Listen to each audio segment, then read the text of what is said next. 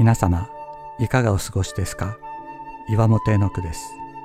今日も366日元気が出る聖書の言葉から聖書のメッセージをお届けします。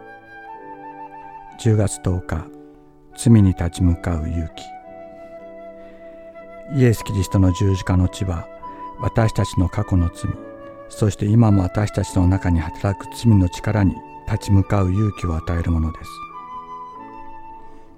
過去に人を傷つけ損害を与えていながら社会的な制裁を受けることを恐れて逃げていた者がキリストの十字架の血を注がれると勇気を持って被害者に謝罪できるようになる。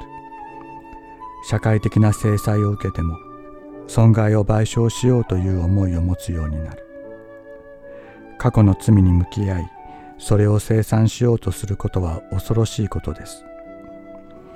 現在の生活を続けられなくなるかもしれません。見られたくない自分の姿を周囲にさらすことにもなります。しかしキリストは恐れる私たちの中に入ってきてくださり支えてくださる。私たちを決して見捨てない方がいるのです。自分の罪に立ち向かう勇士としてくださるのです。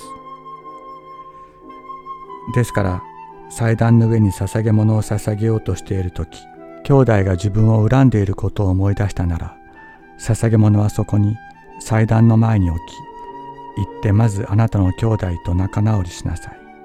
それから戻ってその捧げ物を捧げなさい。マタイの福音書5章23から24節。